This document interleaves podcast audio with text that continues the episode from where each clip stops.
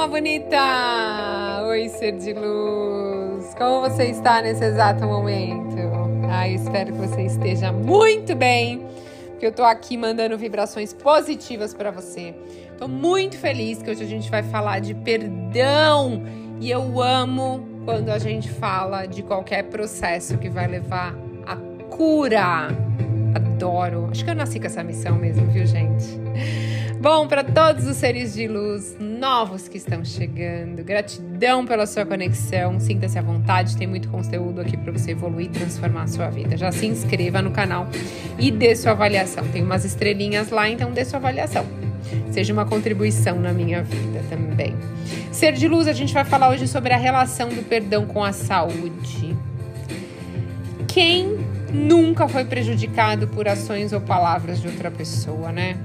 Talvez alguém da sua família que tenha te feito críticas constantes durante a juventude, um colega de trabalho que sabotou um projeto, ou uma traição de um parceiro ou um amigo. Na maioria das vezes são situações que geram feridas, né? E sentimentos profundos e duradouros de raiva, rancor, mágoa, tristeza, amargura e até mesmo vingança.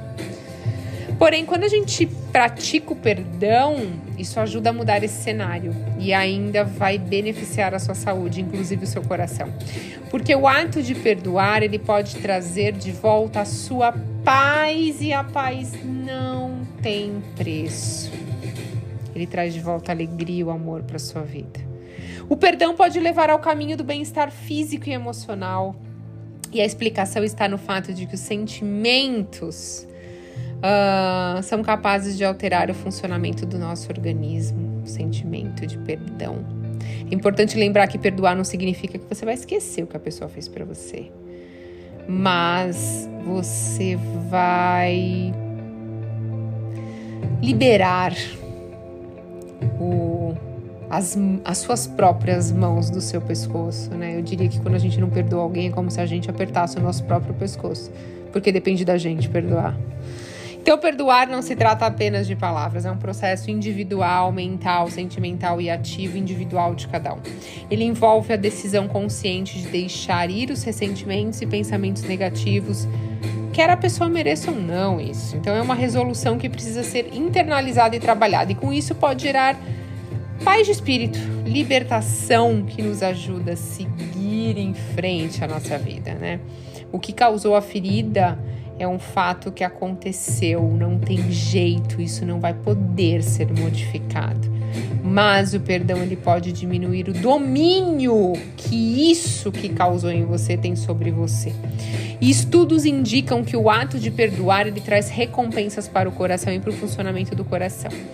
Ele fortalece o sistema imunológico, proporciona a sensação de relaxamento e diminui a tensão muscular melhora os níveis de colesterol, a pressão arterial, reduz a dor, contribui para sono, melhora a autoestima, diminui os níveis de ansiedade, depressão, estresse e reduz o risco de infarto. Olha só, gente, uma pesquisa feita em um hospital pela Universidade de Stanford é, envolveu pacientes com idades entre 21 e 79 anos. Cada um dos participantes carregava uma lesão psicológica muito profunda que não tinha sido resolvida. Foi uma experiência dolorosa que continuava a machucar e assombrar as pessoas, mesmo depois de anos. Algo que deixava essas pessoas irritados, frustrados e agitados vez que eles pensavam sobre o assunto. E os pesquisadores pediram que eles escrevessem esses incidentes que aconteceram em detalhes.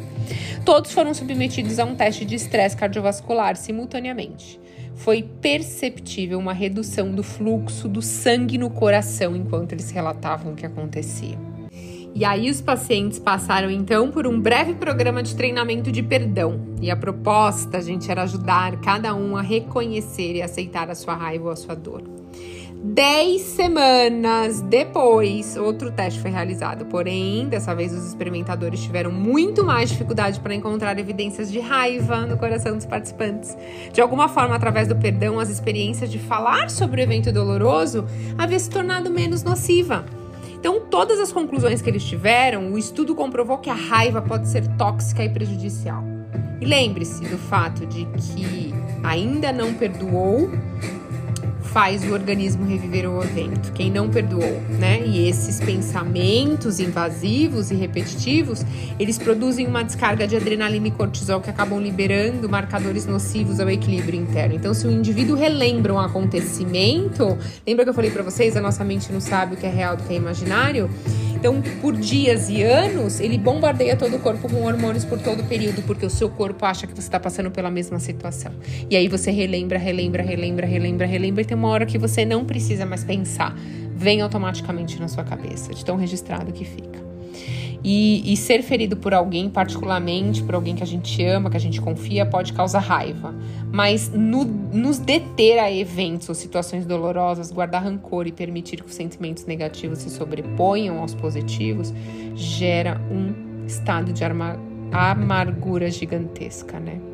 A gente fica muito triste, abrigando esse ressentimento contra alguém é extremamente, é, é extremamente estressante.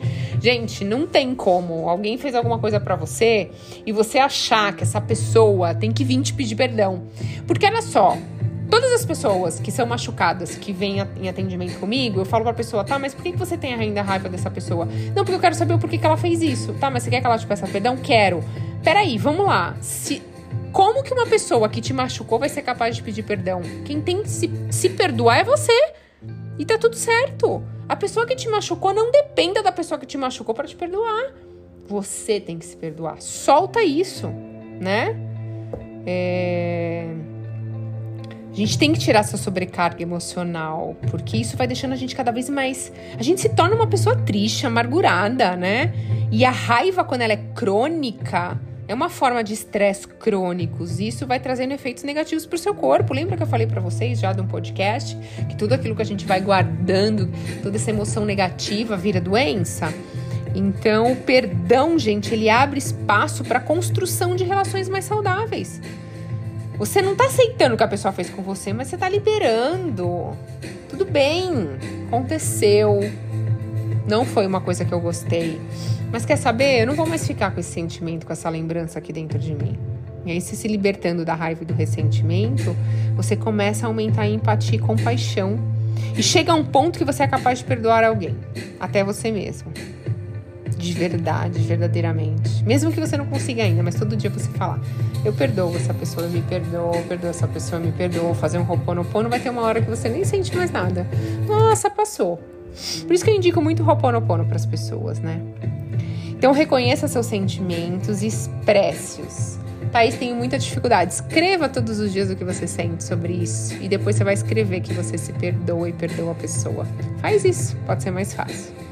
Esse mal que a pessoa causou em você não deve te gerar mais danos, tá? E tem muito conteúdo aqui no canal, gente. Tem meditação para você se perdoar ou perdoar alguém. Tem afirmações de perdão.